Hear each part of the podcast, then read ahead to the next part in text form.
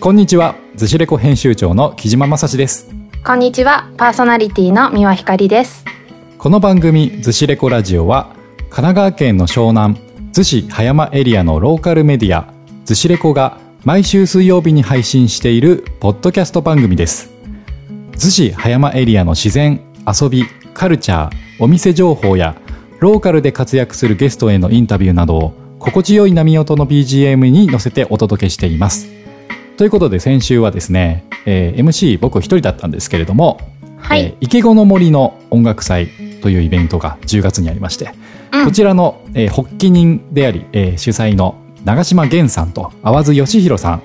えーそしてシネマアミーゴ FM の大倉明さんの3人をゲストにお迎えして、えーお届けしてみましたと。はい。はい。えーひかちゃんいかがだったでしょうか？聞いていただけたでしょうか？うん聞きました。あはい。あの池子のね森の音楽祭。私去年は去年初めて参加したんですけど、はい。観客として、うんうん。ね、それのなんか始まりからの話をたっぷり聞けてすごく面白かったし、うん。あとはあのシネマアミーゴエヘムのアキラさんはい。とのコラボで初めて他のね曲曲というか、うんうん。ポッドキャストの番組とコラボする形ですごい新鮮でした。そうですね。はい。うん話の流れでなんかそんな感じになりまして。はいね、あとあきらさんとげんさんは以前も出ていただいたことがあってまた出ていただけるのすごく嬉しかったですね。そうですね。まあローカルなので、はい、そういった感じでね、あの一回ぎ出ていていただいたうんゲストの方もまたお呼びしてっていうこともね、今後やっていきたいなとね、思っているのですが、今週もですね、えーそんなローカルで活躍されているゲストの方に来ていただきました。はいそうです、えっと、今回はですね葉山町の長江の山の上にある生態と、まあ、ハリアお灸と漢方茶で体と心を整えるお店木箱を営む小牧佑さんをゲストにお呼びしています早速、えー、木箱店主の小牧佑さんお呼びしたいと思いますよろしくお願いしますよろしくお願いします。よろしくお願いします。はい、えー、と実はあのタスクさんは私が保育士をしている美濃子保育園に、えー、とお子さんを通わせてくださっているパパでもありましてなるほど。はい。で先日あのゆっくりおしゃべりする機会があってその時にあのずしレコ実は出てほしいってずっと思ってたんですよねってお声掛けをさせていただいて今回の収録が実現したっていう形になります。タスクさんありがとうございます。あ、よろしくお願いします。ありがとうございます。お願いします。ありがとうございます。はい。なんか二人も実は会ったことがあるってねさっきちょっと打ち合わせの時にちょろっと言ってたけどあ、そう、木島さんと、ちょっといつだかはっきり覚えてないんですけど。そうなんですねいつだったか場所はねあのシネマアミーゴで、はいあのやってるバーでですね。神谷バーというお話しした記憶があって、はいそれ以来なんで、多分一年ぶり、初対面。からの一年ぶりみたいな感じで。そうですね。ははい、だから正直何を話したかも覚えてないですけど 木島さんのお顔だけ、あまあ、あと声だけ覚えてるみたいない。あ、それは光栄ですね。はい。どうもすいません失礼いたしました。いえいえとんでもないです。はいひかちゃんはねもうあの保育園ですごいお世話になってるのではい、うちの子供がもうひかちゃんのこと大好きですよね。ありがとうございますはい、お世話になっております。いえいえそうでそんな感じでねそれぞれつながりはあったんですけど今回そうタスクさんを、あのお呼びしたいなと思ったのがここからあのごご自身にもね自己紹介していただければと思っているんですけど、い。その整体とか針とかお灸だけじゃなくって漢方のお店だけで漢方茶のお店だけでもなくてその両方を提供して、体と心を整えるっていう考え方がすごい素敵だなと思っていてそのあたりの、うん、考え方をぜひお聞きしたいなと思ったのがあとあの個人的に漢方茶ってすごい興味があったけど、未知の領域で。でも、あの全然知らないことだしあの9月になってね気温もぐっと下がってきてあの、はいはい。それこそ体調崩したりとか心がちょっと崩れやすい時期だなとも思うので,、ですね。寿司レコを聞いてくださってる皆さんと一緒に、まあ、漢方茶についても教えてもらって、はいこれからの季節元気に過ごせればなと思ってお呼びをさせていただきました。ということで、えっ、とひかちゃんの方からはい。まあ場を温めていただきましたが、はい。ご本人からの自己紹介をはいはいお願いできますでしょうか？はい、ありがとうございます。あのご紹介いただいた小牧です。えっと、葉山町のあの長江の山の上で生態と針と球あとは漢方茶の施術場というか、まあ、店をやっています。もともとは東京の杉並区に住んでたんですがあの子育てのこと子育てのことも 含めて、はい、もっと自然に近い場所で暮らしたいなっていうこととか、まあ、独立開業するにはどこがいいかなっていうようなことをいろいろ考えて、うんうん、であのご縁があって去年の春に家族で葉山に移住をしてきました。あのまあ、幸いすごくいい友人がたくさんできて僕らにはこの土地がすごく合ってたっていうか、まあ、この土地のコミュニティに受け入れてもらえたっていうのをあのすごく感謝しながら暮らしてます。あのあとお店ですね、うん、僕がやってるお店は、あのキバコっていう名前でアルファベットで KIBACOCO なんですけどっていう名前なんですけど、はい、これはあの店の建物があの木の箱みたいな形なので、まあ、そのままもう木箱でいいだろうという、まあ、ごくごく単純な名前でつけたんですけど場所があの。長江の山の上なんですけどその細い道をこうくねくねと上がっていった先にあってちょっとこう奥まってるというかすごい静かでのんびりできる場所なので、まあ、来ていただく方にはこう治療されるぞっていう感じよりも日常からちょっとこう離れて一息つきに来たみたいなイメージで体を良くしに来ていただけるといいかなと思ってます。なるほど。やってることはですねあの、はい。まあ、ハリキューとかもやるのであの東洋医学的な観点から基本的にはその方の体質を判断して、まあ、その気のエネルギーが少ないとか血がしっかり巡ってないとかですねそういうことを見て、うんうん、でまあ、あとはその基本的には手で押したり揉んだり動かしたり伸ばしたりっていうことをしてで、まあ、ご希望があればあとは必要があればこちらからご提案して針とか補給を使ったりしてあのツボとか気の通り道に刺激を入れてその方が本来持っている自己注力が発揮されるのをお手伝いするっていうか、まあ、あるべき体と心に戻す手伝いをするっていう感じですね。あとはあそうですね。物理的にその肩こりとか腰痛とかもどっかが痛いみたいな重いとかだるいとかっていう時にはもちろん体質も東洋学的なところも見るんですけどあの筋肉の張りとかあとは骨格のバランスを見てで根本的にこう解決できるように施術をしたりセルフケアの指導をしたりっていうのをしてるんですね。うん、あの例えば肩こりがすごい辛いっていう方でも肩に原因はほとんどの場合はなくて胸とかあの脇の下とか腕とかどっかが辛くて結局その影響で肩がこう引っ張られてとか負担かかって辛くなってるっていうことがほとんどなので、まあ、その場所を見極めて施術するっていうのが大切かなっていうふうに思ってますね。なるほどな、うんうん、あとはあれですね案外っていうか、まあ嬉しいことに、うん、あの漢方茶が評判が結構良くてあのまあ、漢方薬に使われる素材をお茶とブレンドするっていう形のあのやり方なんですけど、うんうん、まあ、整体とか針とかお灸で体の外側からこう刺激を入れるっていうだけじゃなくて、うんうん、体の内側からこう良い方向に変わっていってほしいっていう考え方で施術の後にその方の体質とかそのその時の症状に合わせてそのブレンドしたっていう漢方茶をそれぞれにお出しするっていうのをやってますね。うんなるほど、なんか最初あのお店の、はいねご紹介いただいた時に建物が木の箱みたいでの形をしててって、あのおっしゃってたんですけど私まだあの中にはね入ったことないんですけどお家の外まではね、あの海の子の散歩でお邪魔したことがあるんですけど本当にねすごいね可愛いあの木の箱っていうかなんかおもちゃみたいなね形をしていてそう、ね、建物もすごい素敵なんですよね。うん、あの外壁がこう木の板でバーッと覆われてるのでちょっとこう面白い感じですね。うん、なんかあのタスクさんから、はい、あの、はい、お店の中のあのお写真とかお店の外の写真もいただいたので、はいはい、それ、あのインスタのね投稿とかには合わせて、あの貼れるといいなとご紹介できたらいいなと思ってるんですけど、ぜひ見てほしいなと思います。はい、細い道をこう登ってきてどうなんだろうみたいになった時に結構わかりやすいので、ね、うんうんうん、そこは良かったなと思ってますね。はい。さああと私があの今お話聞いてて、はい、あの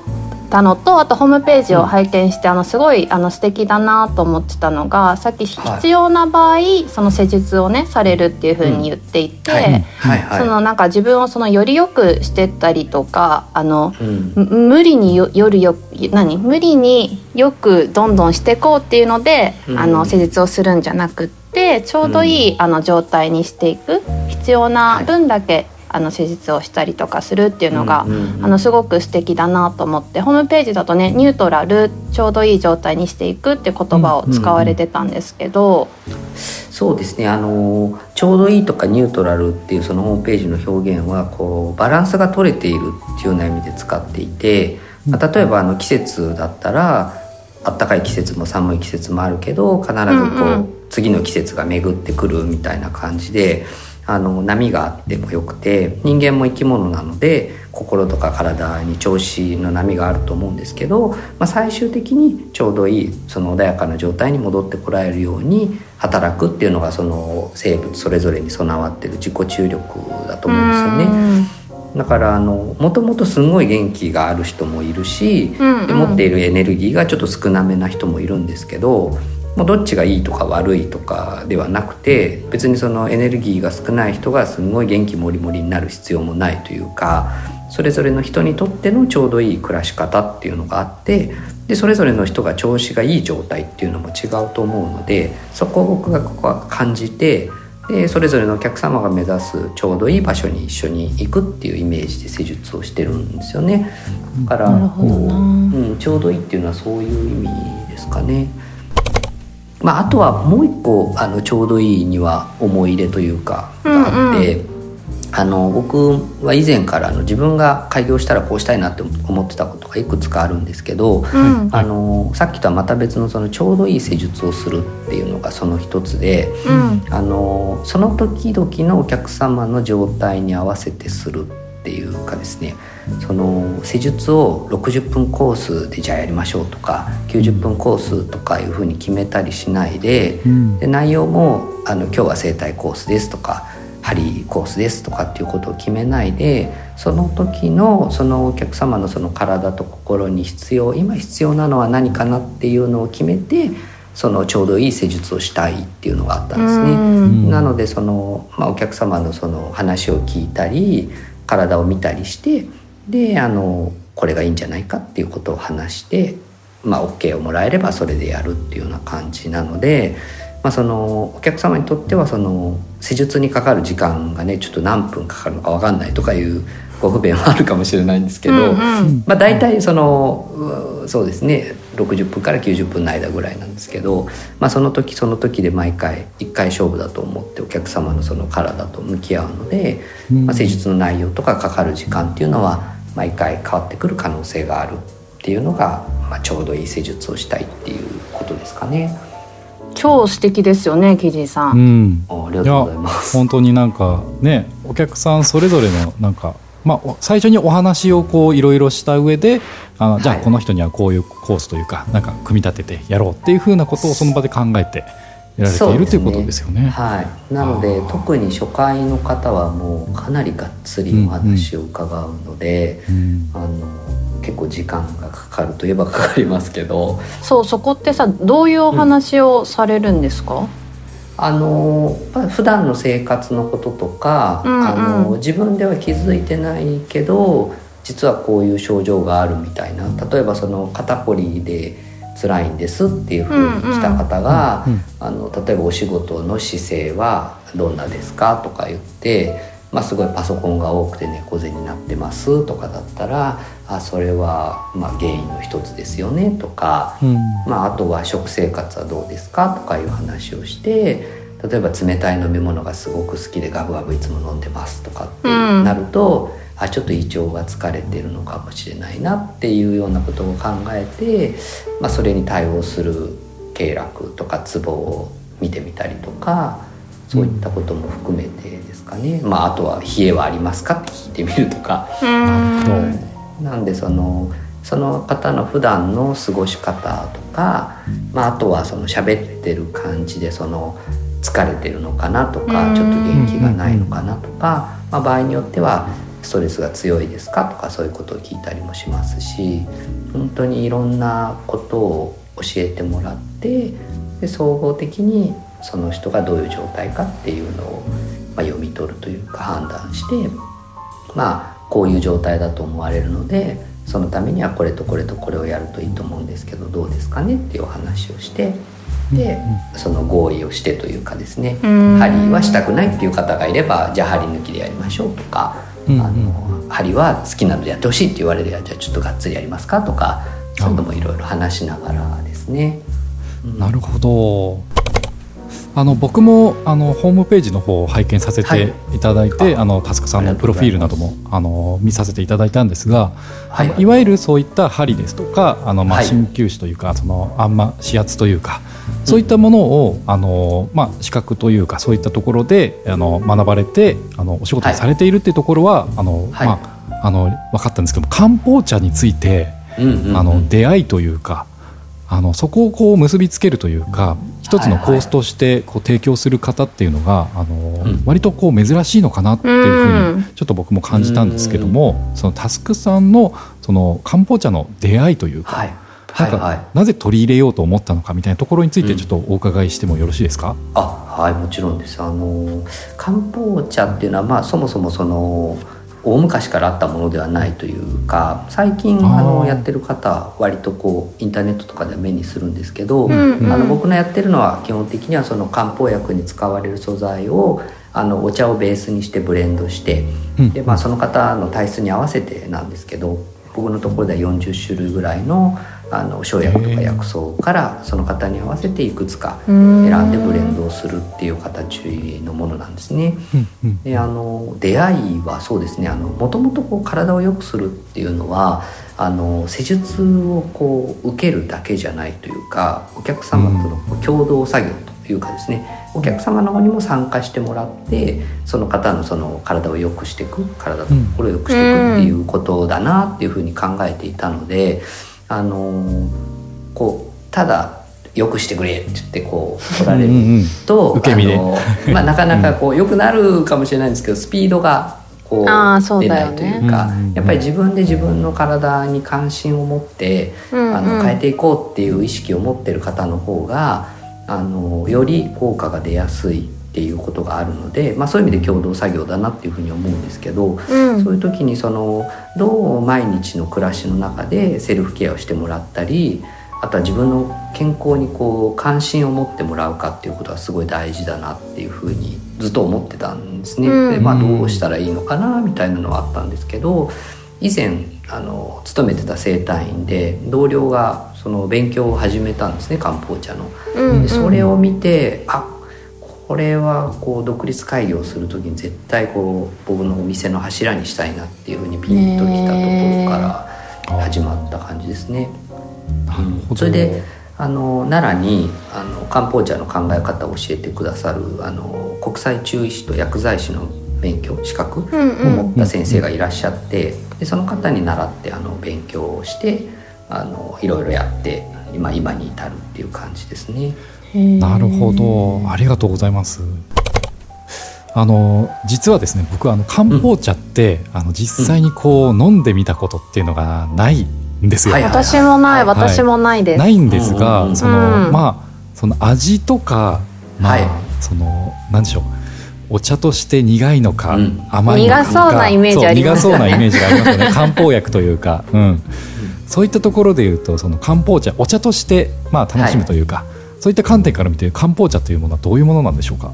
そうですね。あの漢方茶は大体美味しいですね。あの漢方の素材が入ってるから飲みにくそうって今あのひかちゃんもね、ちらっと言ってくれましたけど、と思われる方が多いんですけどあの僕が使うその40種類近くある素材っていうのはほとんどは、あのお茶とブレンドするとすごいいい味が出て美味しいんですね。なんであのそのお店に来てくださってあの施術の後に漢方茶を飲んでくださる方は、うん、まああのお会いそうもないことはないかもしれないですけど、まあ、皆さん本当に皆さんあの美味しいって言ってくださるので、まあ、大体美味しいんだと思うんですね。はい、でまあ、ただ今大体って言ったのはその、もちろんそのきつめの味の素材っていうのもいくつかあるのであのマニアックな方にはあの強めの素材を使ったりするっていうこともまあありますね。そのそういう慣れてきてそういうのでもいいよみたいな方であれば、はいあのちょっと苦めとか、うん。匂いがちょっとこう主張があるみたいなのを使ったりっていうのもありますね。まあでもあのさっきもお話ししたんですけどその体の内側からあの自己治癒力が発揮されるのを手助けしてくれるっていうことと、まあやっぱりお茶なので日常的にも飲んでいただくっていうのもあのおすすめしてるのでやっぱ毎日とってると毎日の自分の調子を気にかけたりとか姿勢を気をつけるんだ気をつけるんだなっていうことを思い出してもらったりっていうことでその方の毎日が少しずつ良くなるお手伝いができたらいいなと思ってるのでやっぱ美味しくないとダメだなと思うんでそこは大事にしてるとこでもありますね。うーん。なるほどな。これってあのうん、ちなみにお茶をブレンドしていくと思うんですけど、はい。はい。それってもうか完全にさタスクさんオリジナルブレンドみたいななんかそういう称号になっていくんですか？そうですね。そのなんていうか手元にある材料をその方に合わせてなので、まあ、僕のブレンドっていうかそのなんていうんですかその来てくださった方専用のブレンドっていうことになりますね。あの例えばひかちゃんがお店に来てくれて、うん。その体質相談かあるいは施術を受けてもらってじゃああなたはこういう感じなのでこの素材とこの素材とこの素材を入れますよみたいにしてあのひかちゃんブレンドっていう形であの出すっていうことですかね。うん。その味とかが気に入ったっていう風になったらあの2週間分をまとめてあの販売をしてじゃあお家でも飲んでくださいねっていう風にしたりもしますので、まあ、その方専用のが毎回こうなんていうんですかね症状によって変わってくるっていうか感じそっですね。か。そっかなるほど、うん。じゃあ基本的にはやっぱりお話とかを聞いてって、まあ、その人に合わせたものを、まあ、ブロンブレンドしてうん、していくのが漢方茶になるのかなと思うので、うん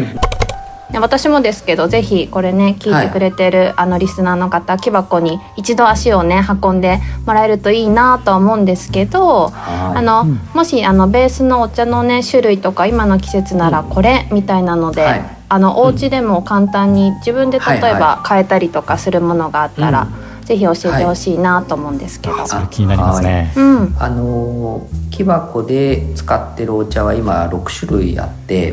でそれぞれあの力の強弱はあるんですけど、うん。あの体を温める性質のほうじ茶と玄米茶あとは体を冷ます性質の緑茶とウーロン茶あとはどちらでもない黒豆茶と三年番茶っていう6種類を使ってて、うん。まあ、ベースになるお茶もその飲む方の体質とか使う素材との相性で使い分けててあのそう。でこの黒豆茶と三年番茶はあのカフェインを含まないので。夜も飲みたいけどカフェインが心配っていう方とかあの妊娠してる方とか授乳中の方とか、あのっていう場合にはあの使用したりっていうこともしてますね。うんうん。うん。ほんでそうか今の季節に関してはこれからはあの秋になるので、うん。東洋医学的に言うと春夏は自然も人の体もこう外向きの気の流れが盛んっていう季節だったんですけど、うん秋はこう内向きの気の流れに変わるのでへ生き物もあの次の春に向けて力力を蓄え始める季節で,、うんえなるほど。でまあ、空気も徐々にこう乾燥してくるっていう感じの季節ですよね。はい。だから、うんそういう感じの今ぐらいの季節によく使えそうな素材っていうのはいくつかあるんですけどうん身近なものだとあの一つはクコの実ですね。クコのあ杏仁豆腐の上に乗ってる赤いあの木の実ですかね、うんうん。あのあれはあの肺を潤すって言われているのでこれからのこう乾燥する季節にはいいですし、まあ、あとは、うん、目の疲れに効くとか他にもいろんな使い道がある素材なので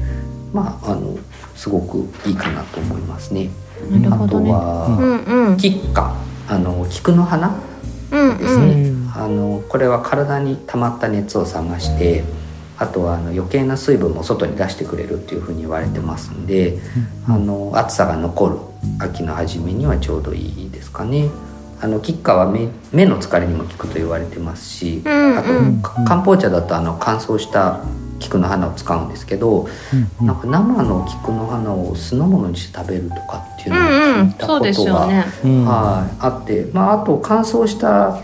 菊の花はあのインターネットでも菊花茶とか菊の花とかで調べると売られてるので、あのうん割とあの手元に持ってくることは可能かなとよね。これってさすいません、うん。ちなみに今さ言ってくれたうん。そのククの実とかキッはいカはを、うん。えっと、最初に言ってたベースになるお茶に入れる感じではいの、飲む感じっていうことですか？もし自そう分ですするとしたら。あの、ううんん、うん。あの僕のとこだとそのベースにするお茶をあの入れてそこにこうちょっとずつクコの実とかうーん菊の花とかなんとかっていうのを入れてで熱湯を注いであの、まあ、3分待って3分待ってなるほどな。カップラーメンみたいですけど 3分待ってあの濃いめがいい人は5分でももちろんいいんですけど、うん。うんうんあの出すっていう感じですね。なるほど。クコの実は結構あはいれですね、あの乾燥した状態でたまに売られてたりとかするので、はいはい。あの僕もちょっとあのもらったり買ったりしたことあるんですけど、はいはい。ちょっとなんか自然な甘甘みがあってなんか、そうですね、うん、仕事中にちょっとつまんだりとかあの、うんうん。してたりとかもしてますねたまに。あすごいいいと思います、あの多分目が疲れてる方そうそうなんとかにはですよね。デスクワークとかパソコンとか前にしてると。はい。はなので結構身近な、うん、感じでしたね。い、うん、うん。あのあとあの蜂蜜ですね、はい。蜂蜜もおすすめですね今の時期は、へえ。うん、あのいわゆるその乾燥したすごい扱いやすい素材っていうわけではないので、うんうんあのうん僕のお店で漢方茶にこう入れるってお出ししてるっていうわけではないんですけどでもあのアレンジとしてご家庭で入れていただくのはあのすごいいいと思います。あの蜂蜜はあの喉にもすごくいいって言われてますし、うん。あのね、東洋医学的には肺とか皮膚とかあと腸に潤いを与える素材っていうふうにも言われてるのでこれからの季節にぴったりですね。ああの林養蜂さんってあの逗子で、あうんの蜂蜜を作ってる方の蜂蜜をうちでもあの取り扱っていて販売もしてるんですけど僕自身も、はいはいあのしょっちゅう舐めてます。私もしょっちゅう舐めてます。手軽でいいですよね美味しいですよね蜂蜜は美味しいの。はいうん。はい。逗子ハニー。うん。はいでも美味しくってね体にもよくってって、やっぱ両方ともねあるのは自分の毎日に取り入れるにそう取り入れるには大事ですよね。はい、続かないですからね、美味しくうないとね。んうん。うん。ということでねあの結はい構その、まあ、お店のことだけじゃなくてその漢方茶についてですとか、まあ、生薬というかねそういった素材のことについてもあのうん。お話伺いしたということで、まあね、まあ僕らもねちょっとあのデスクワークとかあの在宅とかねリモートワークとか増えてきたので。まあ、体とか健康に対する何でしょうあの悩みというかまたちょっと違った悩みというかねあの、まあ、腰とか背中とか目にくるなとか、っていうの増えてきたと思うので、はい、ぜひちょっとねあのリスナーの皆さんも木箱のホームページなど、まあ、SNS などもねこう見ていただいてうん。はい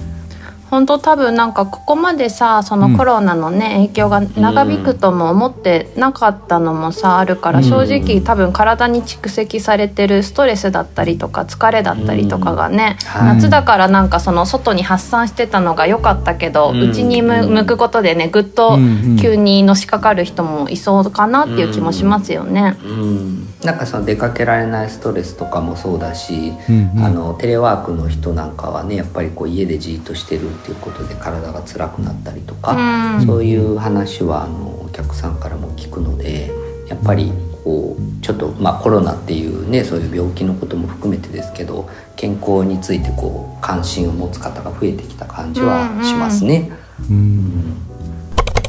まあそんなあの木箱さんというかねあの、はい。タスクさんはあの、まあ、インスタグラムもやられてるんですよね。インスタグラム、はい。ツイッターも。はい。あんまり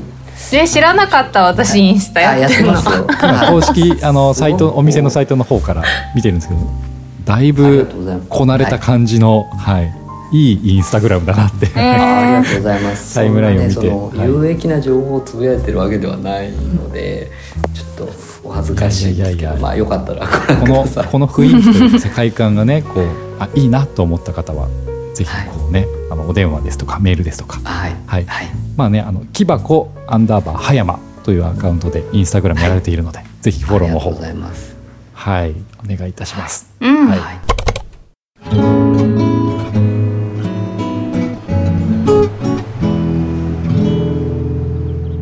ずしレコラジオ。ということでまあちょっとまだまだお話を伺いたいところなんですが、ねはい。えー大変なご両親ですけれどもエンディングのお時間がやってまいりました。はい。はい、ということで、えーちょっと締めに入っていきたいんですけれども、はい、タスクさん今回はご出演いただき、本当にありがとうございました。ありがとうございました、ありがとうございます。した。最後にですね、えー、ずしレコの、えーはい。リスナーの皆さんにメッセージなどがあれば、はい。お願いできますでしょうか。はい。えっ、と今日はありがとうございました。いえいえありがとうございました。体と心のケアというのはあのまずご自身の体と心に興味を持っていただくことから始まってで必要があれば僕らのような仕事に携わる者がお手伝いをしながら一緒にこう疲れにくくて使いやすい体を作ってで結果としてその方らしい暮らしができるようにしていくことが大切だなと思ってますので。あのさっきも言ったんですけどその木箱に来ていただいた方はまずお話をじっくり伺うところから始めるようにしています。あのお店にご興味を持っていただいた方はあのホームページとかインスタグラムをご覧いただくとまあ大体あこんなところかっていうことを分かっていただけると思いますのでよかったらご覧ください。今日はありがとうございました。ありがとうございました。私も近いうちにお店お伺いしたいなと思います。ぜひ僕も 気になります。とりあえず公式サイトの方を舐めるように はい拝見させていただきます。はいすごい。ありがとうございます。ありがとうございます。えー、ずしレコラジオ今日の配信はゲストに葉山町、えー長江の山の上にある生態針弓道、えー漢方茶で体と心を整えるお店木箱を営む小牧佑さんをお迎えしてお送りしましたそれでは皆さん次の水曜日にお会いしましょうまた来週また来週また来週